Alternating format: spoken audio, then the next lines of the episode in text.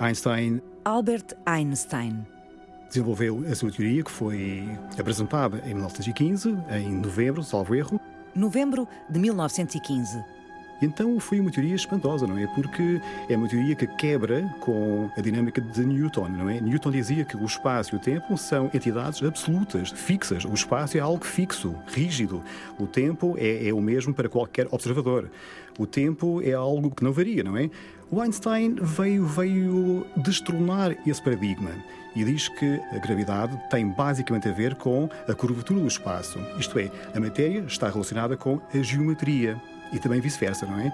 Nós, quando falamos em geometria, o ser humano comum, que não é físico, Uhum. pensa em sólidos, não é? Em objetos. Podemos em- pensar em sólida. Eh, Pode-se pensar que esta mesa é plana, uma folha de papel é plana, mas, no entanto, quando a pessoa dobra, nós temos uma- um espaço, um espaço que localmente pode ser plano, mas globalmente pode ser um curvo. Pois, vista daqui, com os meus pés assentos no chão e o horizonte que me é possível avistar, a Terra também me parece plana, mas o planeta é curvo. E o espaço também pode ser curvo.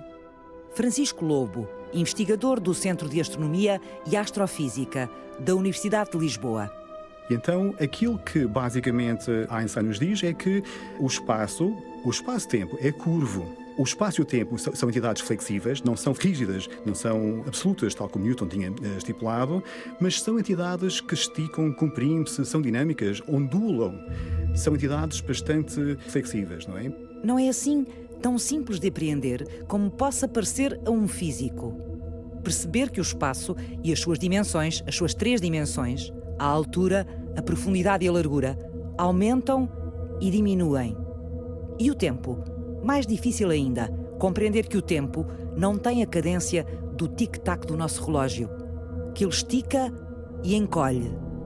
Daqui, deste cantinho do universo onde moramos, os nossos sentidos não nos deixam assimilar esta ideia de que as coisas, a matéria e o tempo são elásticos e ondulam.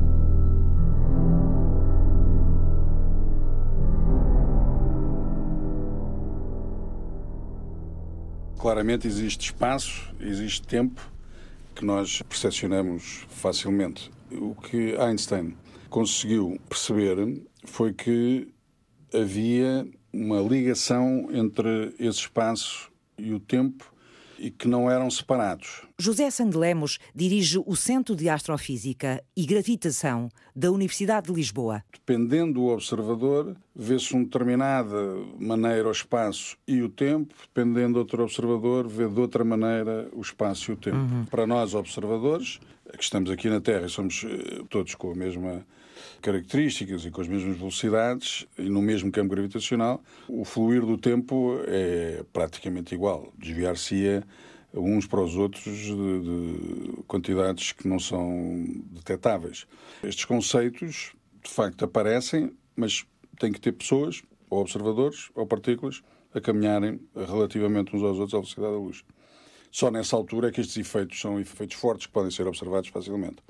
Então, se tivéssemos uma civilização altamente avançada, com naves espaciais a saírem de, um, de plataformas e andarem de um lado para o outro, praticamente à velocidade da luz, estes conceitos que nós estamos a falar aqui de interligação entre espaço e tempo seriam mais ou menos triviais e simples, todos nós perceberíamos facilmente que isso é verdade. Por exemplo, para partículas que caminham praticamente à velocidade da luz, ir daqui a qualquer outra estrela é praticamente um instante. Enquanto para nós pode demorar 10 anos-luz, no relógio desses observadores que andam praticamente à velocidade da luz, pode demorar um segundo. Basicamente, aquilo que ele diz é que a matéria, nós quando temos a matéria no espaço, encurva o espaço.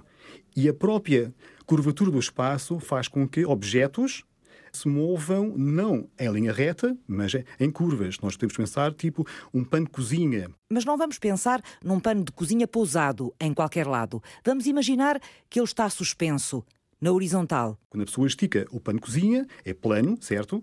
E pega-se num berlinde e a pessoa tira o berlinde e o berlinde move-se numa linha reta. Quando se põe uma massa, pode ser uma bola de ténis, no pano de cozinha, a bola encurva o espaço.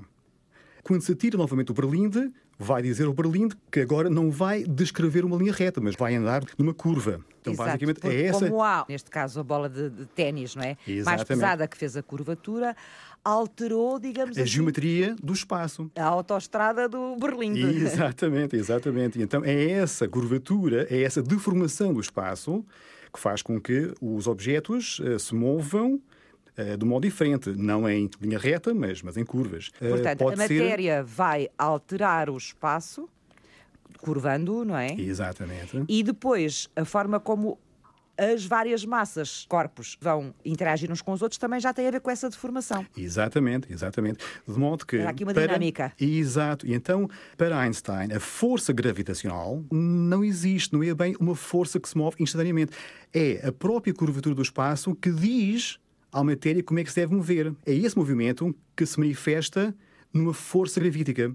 A Terra, a Terra, por exemplo, é? Eh, deforma o espaço à sua volta, exatamente da mesma maneira que aquela bolinha deforma o tecido do pano de cozinha, e o espaço agora eh, é curvo, então o espaço curvo diz à Lua, por exemplo, como é que se deve mover. Repare que não, que não há bem uma força gravítica instantânea que se move instantaneamente, mas é a própria curvatura do espaço-tempo que é provocada pela própria presença da Terra, que faz com que a Lua orbite à sua volta. É essa Portanto, a diferença. que cria esse movimento da Lua permanente exatamente, em volta exatamente, da Terra. Exatamente. é como, a curvatura do espaço. Tal como a Terra também se move em torno do Sol. Eis a teoria da relatividade, que ainda dá que fazer aos físicos, 100 anos depois de Albert Einstein a ter formulado. Mas, se quiséssemos resumi-la assim de uma penada... O espaço-tempo diz à matéria para onde ir e a matéria diz ao espaço-tempo como se encurvar. O cientista John Wheeler fez-nos este favor. John Wheeler, que era um professor de Princeton e que foi um dos grandes nomes que desenvolveu a teoria da relatividade geral nos anos 50 e 60, de forma extraordinária, e ele conseguiu resumir a relatividade geral de uma maneira intuitiva, dizendo essa frase: o espaço-tempo diz à matéria para onde ir e a matéria diz ao espaço-tempo como se encurvar. Então, já podemos explicar o que é a gravidade? O que o Einstein nos ensinou em 1915, quando postulou a sua teoria da relatividade geral, é que a gravidade é o comportamento do espaço e do tempo. E o espaço e o tempo, que são este palco onde se desenrola a ação física e que nós achamos que é imutável e rígido, não o é. O fluir do tempo depende da gravidade e a curvatura, quão direito é o espaço, depende da gravidade. Isso é aquilo que nos ensinou a relatividade geral e que é um excelente modelo do que nós observamos. Carlos Herdeiro, físico e especialista em matemática aplicada do Instituto Superior Técnico. Então nós temos um espaço que é não só deformável, espaço-tempo, mas que esta deformação pode ser dinâmica. Ou seja, sempre que temos um campo gravitacional que tem uma dinâmica, por exemplo, uma estrela a orbitar em torno de outra, então o campo gravitacional está-se a alterar, porque está a haver uma alteração da posição dos corpos. E essa alteração é comunicada ao resto do universo. O mensageiro chamam-se ondas gravitacionais. As ondas gravitacionais são o mensageiro da gravidade, que anuncia ao resto do universo que algo se está a alterar. Uma espécie de telegrama contínuo que está a ser emitido sempre que há dinâmica no sistema gravitacional. Basicamente, o espaço não só se estica, comprime, mas também ondula. Ondula. E as fontes dessa ondulação, nós atualmente sabemos que é preciso eventos, acontecimentos cataclísmicos, não é? Por exemplo, colisões de dois buracos negros, para provocar ondulações no espaço-tempo que são detetáveis. Como se fosse um grande lago. O universo ondula. Sempre que alguma coisa lhe perturba a calma. Einstein já previra a existência de ondas gravitacionais. Mas como é que seria possível detectá-las e confirmar a sua existência? Começava assim uma nova aventura do conhecimento humano. Primeiro, começou a haver uma discussão, logo depois de Einstein, 1920, 30, 40, 50, começou a haver uma discussão de se ondas gravitacionais eram de facto reais ou não. Começou a haver discussões teóricas que não havia ondas, outros diziam que havia. E, portanto, foi um problema difícil de resolver, até que, devido ao trabalho de um físico britânico, conseguiu-se perceber que, de facto, ondas gravitacionais uh, são reais, porque elas provocam curvatura no espaço-tempo, duas partículas vizinhas, pelas quais uma onda gravitacional passa, vibram entre si. Depois começou-se a pensar como é que podemos detectar essa vibração de duas partículas vizinhas. E então começou-se a falar, na década de 60, começou-se a falar em detectores de ondas gravitacionais. Os primeiros detectores que se tentaram foram detectores chamados de barra, que eram cilindros de um metro ou dois, pesados, e que, à passagem da onda, eles vibrariam. Mas não funcionaram. E logo em 1970 houve o físico americano do MIT, o Weiss, Rainer Weiss. que achou que com lasers, com o chamado interferómetro de lasers, era possível detectar ondas gravitacionais. Então, no seu laboratório, no MIT, ele construiu uns laserzitos de 40 centímetros e começou a tentar perceber o que é que era preciso para se detectar ondas gravitacionais com esse tipo de lasers. E a ideia do interferómetro, o interferómetro foi inventado por Michelson, também era um físico americano, Sim. estava no- Com, outros, com outras funções, não é? precisamente com a função que gerou depois a relatividade restrita, porque ele mostrou que a velocidade da luz, eh, através do, do interferómetro que ele construiu, que a velocidade da luz era igual para todos os observadores. Portanto, era um conceito completamente novo. E a luz era uma velocidade muito especial, de tal maneira que, mesmo os observadores a andarem uns relativamente aos outros, todos eles viam a velocidade da luz com a velocidade da luz. Sempre a mesma. Ou seja, a luz passou a ser uma constante universal. E este Isso- instrumentozinho. e depois este instrumentozinho começou a ser importantíssimo em física e o Weiss, o Rainer Weiss, achou que para detectar ondas gravitacionais, um interferómetro com lasers, com dois lasers, era um instrumento correto. Enfim, é uma história extraordinária de sucesso, porque no dia 14 de setembro de 2015, com esse tipo de interferómetro, já não de 40 centímetros, mas de 4 quilómetros, cada braço com 4 km, foram detectadas ondas, primeira onda gravitacional alguma vez registada pela humanidade. 100 anos depois de Einstein as ter formulado, as ondas gravitacionais são pela primeira vez apanhadas num instrumento terrestre de captação e medição, construído e afinado ao longo de anos só com este objetivo. O LIGO. O LIGO tem então dois observatórios, um eh, em Livingston, no estado da Louisiana, que não é muito longe de Nova Orleans, e um outro Hanford, eh, no estado de Washington, que é perto de Seattle, relativamente. São clones um do outro, São basicamente. clones um do outro, estão separados por cerca de 3 mil quilómetros. São ambos dois interferómetros com braços de 4 quilómetros, portanto, são um instrumento que tem dois braços perpendiculares e que emite luz do ponto comum. A luz chega até ao final do braço, em cada um dos braços, volta para trás e depois vê-se se a luz chegou ou não ao mesmo tempo. Porque se tiver passado uma onda gravitacional, o que a onda gravitacional faz é que estica literalmente o espaço, estica eh, numa direção e contrai na direção perpendicular. É essa a propriedade das ondas gravitacionais.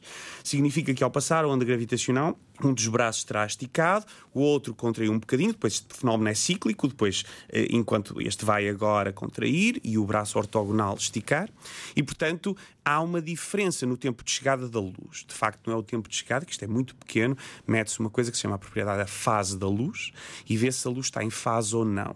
Isso permite uma medição muito precisa. Porquê é que era preciso ter dois observatórios iguaizinhos a fazer a mesma coisa ao mesmo tempo, Portanto, um em cada sítio? O que acontece é que detectar uma onda num não traz confiança. Ah, isso pode ter sido uma vibraçãozita disto ou daquilo.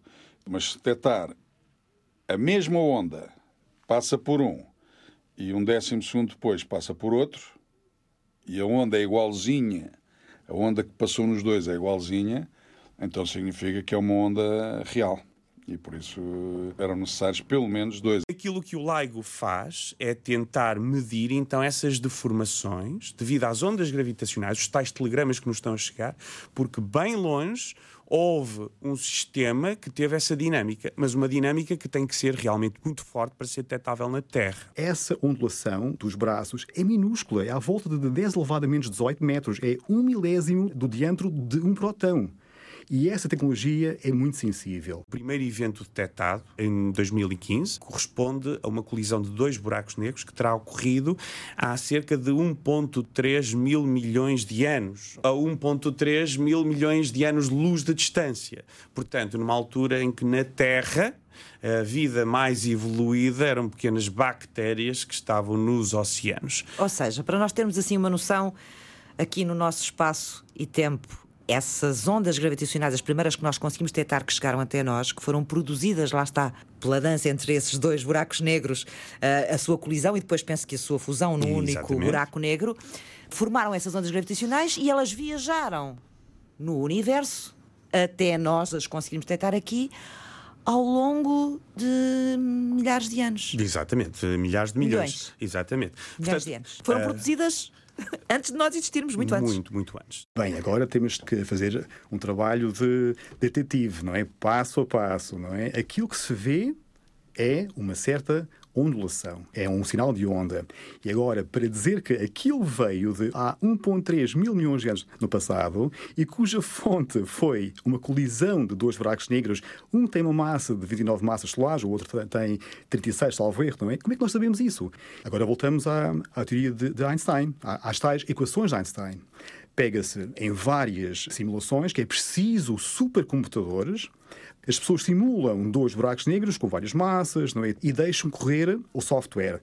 E então fazemos aproximações e pode sim resolver essas equações de Einstein e aquilo que se obtém são ondulações, são, são formas de onda.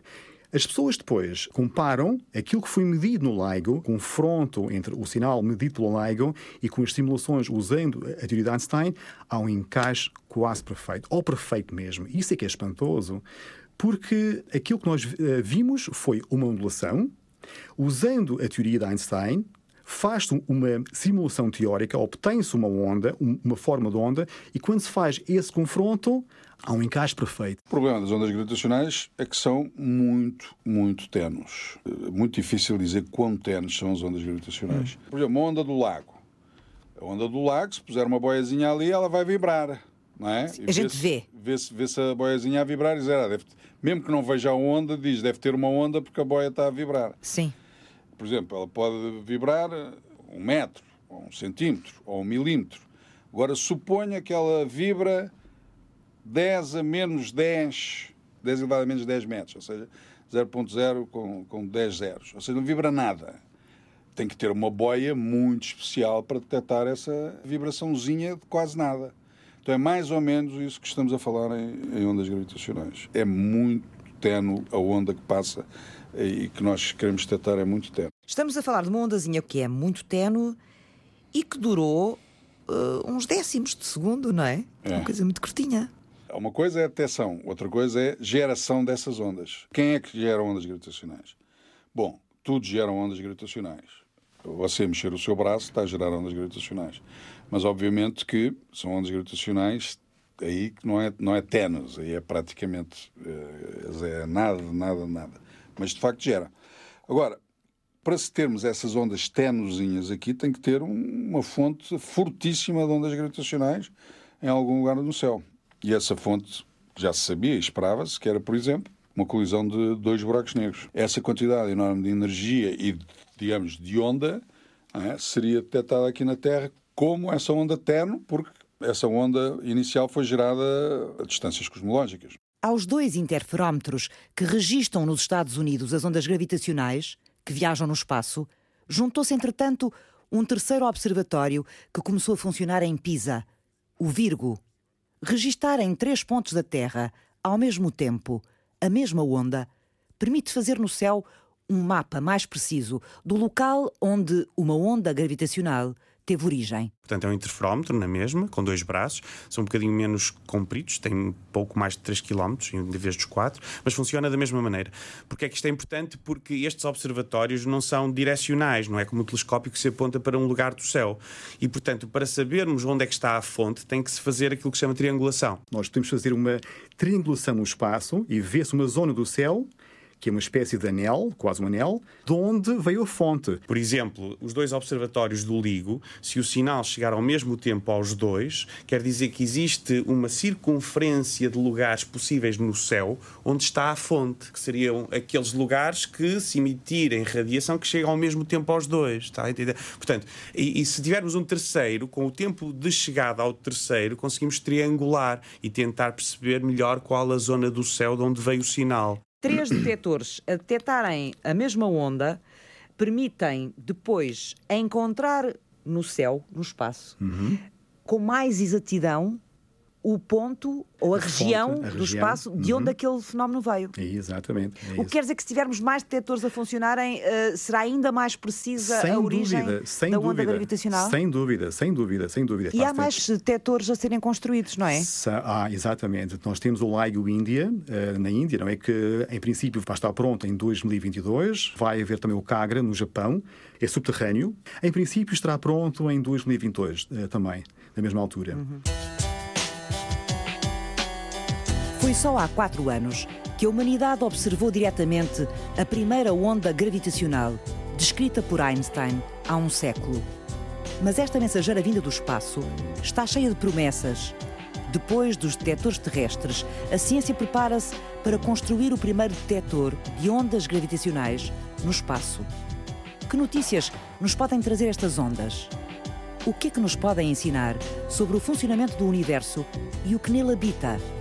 Seremos capazes de viajar com elas no passado, até aos primórdios, e compreender as origens do cosmos? Uma aventura que ainda agora começou e que regressa ao ponto de partida, na segunda parte. Até já!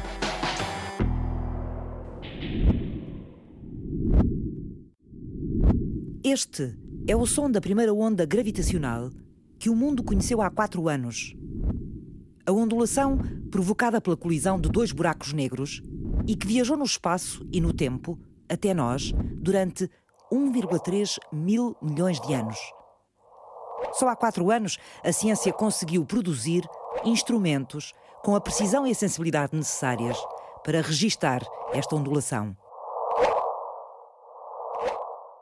As ondas gravitacionais foram detectadas por instrumentos na Terra. Carlos Herdeiro, investigador do Centro de Astrofísica e Gravitação da Universidade de Lisboa. Os observatórios na Terra são interferómetros e temos neste momento três a trabalhar, estão neste momento a tirar dados. Dois destes observatórios formam o LIGO e ficam nos Estados Unidos.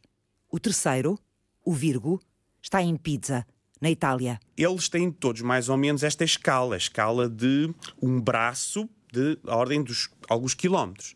E isso é sensível a um certo tipo de radiação gravitacional, tal como a radiação eletromagnética. A radiação gravitacional tem a mesma coisa, há muitos comprimentos diferentes. E estes observatórios só são sensíveis a uma certa gama de comprimentos de onda que consegue ver certo tipo de eventos. Por exemplo, se colidirem dois buracos negros com as massas de cada um deles aproximadamente do Sol, ou 10 vezes, ou até 100 vezes a massa do Sol, é detectável. Mas se forem dois buracos negros supermassivos, como aquele que foi visto há pouco tempo no centro da galáxia M87, que se viu aí a imagem, que tem uma massa de uh, cerca de 6 mil milhões de massas solares, A gente nem consegue perceber É- muito bem, é mas já tão- percebi que os buracos negros se medem pela, pela massa do Sol. É, é, É a medida, É, é é. a medida, é o standard, chamemos assim, precisamente. Portanto, se houver uma colisão desses buracos negros monstruosos que existem no centro das galáxias. 6 mil milhões? 6 mil milhões. No A centro, massa do Sol. de 6 mil milhões vezes a massa do Sol. Vezes a massa do Sol. Por exemplo, no centro da nossa galáxia existe um buraco negro supermassivo que tem uma massa de cerca de 4 eh, milhões de massas solares. Ou seja, é muito mais denso. É 4 milhões, ou Do seja, é o Sol? 4, vezes, 4 milhões de massas solares. Se metesse os 4 milhões de sóis, mas numa região muito pequenina do espaço, muito menor do que se os empilhássemos como se fossem laranjas. Uma quantidade de energia inimaginável. Extraordinário. E este aqui que vimos ainda tem uma massa, como lhe disse, de 6 mil milhões, ou seja, um milhar de vezes acima daquele que está no centro da nossa galáxia. Portanto, se nós tentarmos ver uma colisão desses buracos negros, o LIGO, Virgo, não dá, porque não é sensível a esse comprimento de onda. Quatro anos depois de observar pela primeira vez, diretamente, a existência de uma onda gravitacional, a ciência já se prepara para descobrir várias gamas ou tipos de ondas gravitacionais. É o projeto LISA, gerido pela Agência Espacial Europeia. O que é que é? É uma espécie de LIGO, só que no espaço. Vamos lá recordar como é que funciona o interferómetro, aqui na Terra. Portanto, dois braços perpendiculares em que de um ponto comum é emitido um raio laser. Esse raio laser percorre cada braço perpendicular e volta ao ponto onde foi emitido. Tem um espelho na ponta, não é? Tem um espelho, na- bate, na, bate nos espelhos da ponta e volta ao ponto onde foi emitido. José Sandelemos, O físico dirige o Centro de Astrofísica e Gravitação do Instituto Superior Técnico da Universidade de Lisboa. O que acontece é que normalmente a onda que vai e que volta, que é igual, é feita de tal maneira que a onda é a mesma onda, volta igualzinha. Chega ao ponto onde foi emitida e está tudo igual. Se passar uma onda gravitacional, vai fazer aquilo vibrar, um braço vibra de uma maneira, outro braço vibra de outra, porque são braços perpendiculares. Os lasers, quando eles voltam ao ponto onde saíram, vão estar fora de fase. E essa defasagem é registada no detector e precisamente vê-se, consegue-se ver a onda a passar, consegue-se ver de facto uma onda que tem uma amplitude que vai aumentando, vai aumentando e depois decai, desaparece. E agora no espaço? Como é que vai ser? Nós queremos criar uma coisa como estes interferómetros. E o que se faz no espaço é que não se vão construir dois braços ortogonais, mas coloca-se uma massa aqui, uma massa que faz a ponta de um dos braços e uma outra terceira massa que faz a ponta do outro braço.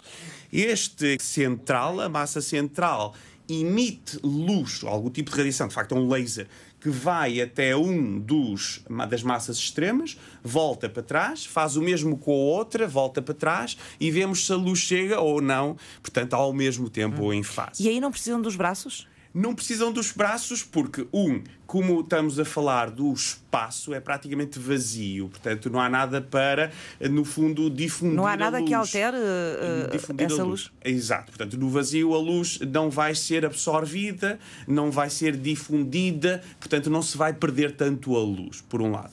Por outro lado, o que isto permite é que estes braços não tenham o tamanho de um quilómetro, mas tenham o tamanho de milhões de quilómetros. Milhões de quilómetros? Isso. E depois, como é que mantém o objeto central de onde parte a luz e os outros dois das pontas que vão receber a luz e reenviá-la. Mais ou menos na mesma posição relativa. Exato, Exatamente. sem eles mexerem de sítio. Porque existem uns pontos especiais da órbita, que chamam-se pontos de Lagrange, que mantêm a sua posição relativa.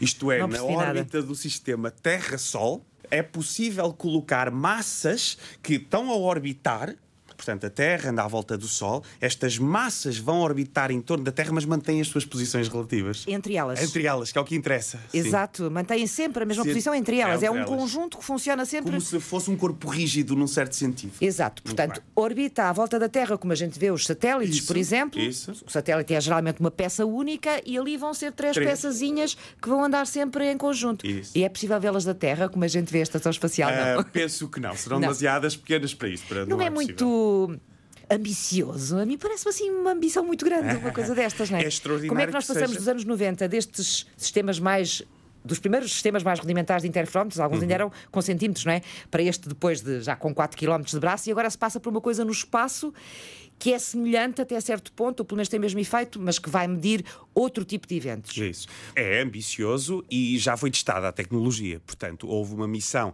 em 2017, se não me falha a memória, que se chamou LISA Pathfinder, que foi testar a tecnologia já no espaço. Enviaram só uma das massas para testar se essa tecnologia estava pronta. E correu muito bem. É possível, em princípio, e a tecnologia está sob controle. Portanto, vai haver este interferómetro gigante no espaço, que é sensível a outro tipo de eventos, a outro tipo de comprimentos de onda. Mas não é só sensível às colisões dos buracos negros, muito grandes, mas também é sensível às colisões dos buracos negros pequeninos, numa fase diferente da sua evolução. Estes buracos negros que nós já vimos com o LIGO, nós só vimos com o LIGO as últimas órbitas e a fusão processos que demoraram algumas frações de segundo, tipicamente. Mas este processo em que eles vão colidir demorou milhares, milhões de anos, depende de onde é que nós estamos a considerar como sua colisão. O que aconteceu é que eles vão orbitando, como a Terra orbita em torno do Sol. Vão dançando um à volta do outro, é? vão se é atraindo. Dança, só que é uma dança em que eles vão perdendo energia. E essa é que é a atração fatal, que é por causa do sistema ser dissipativo, ou seja, pela emissão das ondas gravitacionais, eles vão perdendo a sua energia e, ao perder a sua energia, vão caindo um para o outro por exemplo, cerca de, sei lá, 5 ou 10 anos antes da colisão, eles não estavam a uma distância da ordem de alguns quilómetros, estavam a uma distância, ainda assim, da ordem de algumas centenas de quilómetros. E este novo observatório pode visualizar esse mesmo sistema numa fase anterior da órbita, onde a distância entre os buracos negros era maior. Porquê é que isso é importante? Porque Se nós virmos um sistema de dois buracos negros com a massa mais ou menos do Sol, numa altura ainda uh, preliminar da colisão, nós podemos logo, utilizando a teoria de Einstein da relatividade geral, prever exatamente quando é que se vai dar a colisão, que depois irá ser vista, em princípio, pelo leigo. Se a teoria correta não for a relatividade geral, mas tiver alguma alteração, mesmo que seja pequena, então a colisão não vai acontecer quando nós antecipamos que iria acontecer baseada na primeira observação. Se eu bem percebi, de uma forma simples, esse interferómetro espacial terá a capacidade de dar conta de um fenómeno ou de um evento que está para acontecer, por exemplo, entre dois buracos negros, mais cedo. Uhum. Ainda vai demorar mais até eles se casarem, digamos assim, até eles se juntarem. Sim, muito bem. E a partir daí, dessa informação e da informação que se recolhe, é possível, com aquilo que nós temos como as nossas leis da física, Exatamente. calcular quando é que aqueles dois buracos negros se vão juntar, não é? Quando eles se juntarem, haverá em princípio ondas gravitacionais dessa colisão que vão chegar à Terra, aos tais interferómetros que nós temos em Terra. Isso mesmo. E com essa informação, desde o momento em que eles realmente colidiram e a previsão que existia, uhum. Vai ser possível corrigir a nossa física, corrigir a nossa. Vai ser possível. O nosso conhecimento físico. Vai ser possível testar, testar com grande previsão se aquela eh, previsão que fizemos baseada na teoria vigente claro. está correta. Ou afinar a teoria. Isto se é, for, se houver uma diferença. Se houver uma diferença, dá-nos pistas para a nova física que está para além da teoria, que é sempre aquilo que nós estamos à procura. Serão as ondas gravitacionais mensageiras de uma nova física? Nós temos algumas pistas indiretas que terá de haver nova física. Mas neste momento, a teoria de Einstein bate certo com muitas, muitas coisas. Que, como dizia Pauli, um grande físico, que foi a eh, maior eh, combinação de mestria matemática com profundidade física que ele alguma vez viu na sua carreira. E, para além disso, é ainda uma obra-prima, num certo sentido artístico, porque quem a estuda fica tão deslumbrado com a sua elegância. E, para além disso, bate certo com a realidade. E isso é tudo extraordinário. E, no entanto, no entanto, há pistas que tem que haver mais, porque, por exemplo, a relatividade geral prevê que estes buracos negros, que nós temos imensa evidência que existem, que lá dentro a física falha. A relatividade geral não consegue descrever o que acontece lá. Isso dá-nos pistas que tem que haver nova física. Como é que o projeto LISA funciona? E quando é que vamos começar a medir ondas gravitacionais a partir do espaço. Quem faz o material são empresas, tipicamente europeias distribuídas em muitos países, e Sim. a ESA subcontrata para diferentes empresas, em consórcio e em parceria com instituições científicas, que façam o material que é necessário para compor o equipamento em Empresas si mesmo. aeroespaciais, não é? Empresas aeroespaciais, tipicamente. E, que é o que está a ser feito. E se tudo correr bem, está previsto que o lançamento seja feito em... 2034. 2034. Neste momento é a previsão. Já falta pouquinho. Já falta pouquinho. Se estas coisas têm que pensar, ser pensadas a largo, largo prazo. Daqui a 15 anos, quando o novo instrumento para medir ondas gravitacionais estiver lá em cima, no céu, cá embaixo, na Terra, os cientistas têm que estar bem afinados para saberem exatamente como é que vão aproveitar o melhor possível toda a informação que vai chegar. Portugal lidera o projeto europeu, o COST, que prepara a ciência europeia para o grande momento? Então, o COST é uma ação europeia financiada pela União Europeia. Estes projetos chamam-se Colaborações em Ciência e Tecnologia Europeias e a ideia é criar sinergias. É tudo aberto. Toda a gente pode entrar. Neste caso e neste momento, portanto, temos um projeto que foi proposto, liderado por Portugal, o líder é o professor Vitor Cardoso, Instituto Superior Técnico, também uma parceria com a Universidade de Aveiro, portanto, o, o grupo da, da Aveiro também participou na proposta. Neste momento tem 29 países europeus, quase toda a ciência europeia nesta área está lá. E depois temos os parceiros. Os parceiros são ou vizinhos, por exemplo, como na Rússia temos uma instituição de Moscovo, ou fora da Europa, da África do Sul, dos Estados Unidos, algumas instituições de referência. Temos um consórcio de quase 40 países neste momento que tem como objetivo promover sinergias nesta nova era das ondas gravitacionais, em que temos uma nova janela para o cosmos, perceber o que é que podemos fazer, como é que podemos extrair daqui o máximo desta nova física, das novas observações, para compreendermos não só as leis físicas, mas prepararmos também uma missão como a LISA. Porque aquilo que as missões espaciais, ou em geral as missões científicas, fazem é muito dirigido pela teoria. Isto é, nós temos que ter pistas claras daquilo que devemos procurar. Há três grupos de trabalho, o mais ligado à astrofísica. Quando se fala em astrofísica, aqui é observações outro à modelação computacional, que é o segundo grupo de trabalho, e o terceiro mais à teoria que está por trás, portanto, chama-se física fundamental. Carlos Herdeiro, o físico do Instituto Superior Técnico, também faz parte da equipa que lidera este projeto europeu, dedicado ao estudo das ondas gravitacionais.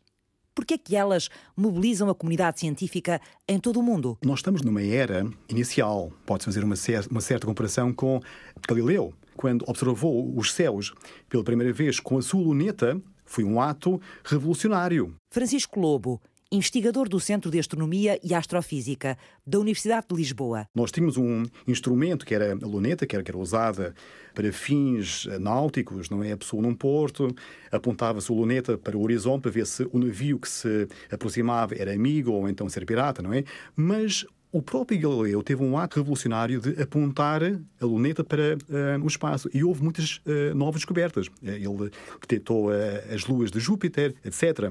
Isto é, o ato revolucionário de Galileu abriu uma nova janela de observação do cosmos. Atualmente vive-se numa era muito análoga a essa. Isto é, pela primeira vez apontamos a nossa luneta gravitacional para o céu, e foram detectados objetos exóticos, não é? A colisão de monstros, que são os buracos negros, mas, no entanto, só numa pequena faixa de radiação, de eh, frequência. De modo que nós temos para o futuro novos, novos projetos, o LISA, por exemplo, que vai detectar as ondas gravitacionais em frequências muito mais pequenas, não é? E que novas mensagens estamos à espera que as ondas gravitacionais nos tragam? Em objetos astrofísicos, parece que os buracos negros abundam, existem imensos aí fora. Uh, nós não sabemos lá muito bem como é que se formam, por exemplo, dois buracos negros uh, em órbita. Quando tivermos uh, muitas observações, é que nós vamos conseguir fazer uma certa estatística para saber como é que se formam. Quando tivermos o LISA e coisas maiores, não é? Nós também podemos sondar o, o nosso universo inicial. Só para que as pessoas saibam, portanto, a informação mais pristina do universo primordial que temos é chamada radiação cósmica de fundo. O universo primordial era extremamente opaco, os fotões, a luz não se conseguia escapar e cerca de 300 mil anos após o Big Bang tornou-se transparente. Havia muitos eletrões e protões, aquelas partículas carregadas, e isso estava sempre a absorver a luz e quando se expandiu a temperatura diminuiu e os eletrões e os protões tornaram-se hidrogênio. E o hidrogênio já não, já não aborrece tanto os fotões. Sim, e o universo... deixa passar a luz. Deixa passar a luz. E o universo tornou-se transparente. Isso aconteceu cerca de 300 mil anos após o Big Bang, quando foi emitida a tal radiação de cósmica de fundo, que é uma espécie de ecografia do universo primordial, porque vemos ali as sementes da formação das estruturas do universo. Agora, com as ondas gravitacionais, nós podemos ir em princípio, muito mais para trás do que esses 300 mil anos, porque a gravidade já se propagava. A luz estava um bocadinho com dificuldade, estava sempre a esbarrar contra os elétrons que andavam lá livres, mas, mas de facto a gravidade não. O universo primordial era um universo muito denso, campos gravitacionais fortíssimos e certamente eh, as suas vibrações, por pequenas que fossem, emitem ondas gravitacionais e, portanto, nós qualquer dia temos tecnologia para detectar essas ondas gravitacionais. E vão ser muito importantes porque vamos conseguir sondar o início do universo. Vai ser muito importante por causa disso. Nós sabemos que existem quatro forças da natureza: a força gravitacional, a força eletromagnética, a força nuclear fraca e a forte, não é? No nosso universo primitivo, nós pensamos que essas quatro forças estavam unidas numa só. Existia uma única força chamada a força eletrofraca, que numa certa região, logo no início do universo, nos primeiros segundos, separou-se em duas forças, na força eletromagnética e na força fraca. Mas quando faz isso, vai produzir umas bolhas, umas bolhas na, nessa região. E essas bolhas, quando colapsam, vão emitir ondas gravitacionais. Essas ondas podem ser medidas pelo laser. Nós podemos ver o próprio nascimento da força eletromagnética. Isso é, é espantoso. mas é preciso, é preciso detectores muito mais sofisticados para medir as ondulações que vêm do próprio Big Bang. As ondas gravitacionais interagem muito pouco. E a razão pela qual interagem muito pouco é porque a gravidade, relativamente a outras forças, é muito fraca também interagem muito mais fracamente com a matéria. Isso é uma vantagem e uma desvantagem. Porque, um, quando detectamos as ondas gravitacionais, a informação que lá vem é praticamente pristina. Porque, de facto, não há ali necessidade depois de, de fazer até modulação é aquilo que aconteceu. Ou seja, nessa viagem ela não sofreu muitas alterações, sofreu portanto muitas vem alterações. com a informação quase toda direitinha como é quando virgem se formou. num certo sentido, precisamente. Exato. Por outro lado, a desvantagem. A desvantagem é que é difícil detectá-las e demoramos 100 anos é. a fazê-lo. Pois é. Desde a descoberta da aceleração do cosmos, do universo, têm surgido imensas teorias. Aquilo que tudo indica é que a teoria de Einstein esteja correta, mas nós temos uma constante cosmológica. Isto é, além das equações de Einstein, é preciso pôr lá uma constante cosmológica que é outro parâmetro. E agora surge um problema. O que é que é a causa dessa constante cosmológica? Que as pessoas pensam que é, é a energia do vácuo, mas quando se aplica a mecânica quântica, nós não conseguimos unificar as duas teorias, não é? Isso é completamente embaraçoso. É a discrepância mais embaraçosa que existe na física. É o, o santo graal da física. Neste momento. neste momento, exatamente. Aquilo que faz surgir é, é uma coisa chamada a gravidade quântica. Uh, e é isso que, que, explica regiões extremas da matéria. Por exemplo, o que é que uh, ocorreu na altura do Big Bang, porque as equações de Einstein quebram-se, é? tornam-se infinitas. Mesmo no interior dos buracos negros, as equações de Einstein não são válidas. Nós não fazemos a mínima ideia do que é que se passa lá dentro de um buraco negro. É, digamos que, uma espécie de laboratório teórico que nós podemos sondar as nossas, as nossas uh, teorias, não é? Para tentar unificar as duas teorias, a relatividade geral e a mecânica quântica. Fizeram este programa José Sand Lemos. Desde, digamos, o meu doutoramento em Cambridge, que eu gostaria muito de viver para saber que ondas gravitacionais tinham sido detectadas. Tinha prometido abrir cinco garrafas de Moët Chandon para comemorarmos. Cumpriu a promessa. Agora já tem outras guardadas para as ondas gravitacionais primordiais. Ah, isso também vou, vou, vou ter várias. Também. Pois. Carlos Herdeiro. É, é extraordinário que há 100 anos atrás nós nem sequer tínhamos bem uma noção de qual o tamanho do que era o universo. E hoje temos um modelo cosmológico que nos diz que o universo nasceu há 13,8 mil milhões de anos, com uma explosão que ninguém sabe o que foi, chamada Big Bang, mas que evoluiu, que está em expansão, que aparentemente até acelerada, que ninguém percebe porquê. Portanto, nós caminhamos muito, mas falta muito. E há mistérios que são profundos. O mensageiro da gravidade está-nos a, a dizer, por favor, venham por aqui se quiserem descobrir o que é que se passa é como se nós agora estivéssemos a ouvir uma, uma rádio diferente que nunca tínhamos ouvido. É de facto a oportunidade para atacarmos por um caminho diferente grandes mistérios que temos neste momento entre mãos. Francisco Lobo. Desde o dia 1 de abril já houve cinco novas datações e houve mais três este mês. Qualquer pessoa pode ir ao, ao site do LIGO e já consegue acompanhar isso. Exatamente. Portanto, podemos e, entusiasmar-nos e, e, seguir uh, aquilo que vai sendo descoberto, quase a par e passo. E as pessoas também podem fazer um download de uma aplicação chamada Gravitational Wave Events para o seu smartphone e pode receber mensagens ao vivo dessas novas descobertas. Francisco Alves fez o apoio à produção. Paulo Ramos cuidou da pós-produção produção áudio, Eduardo Maio realizou e apresentou.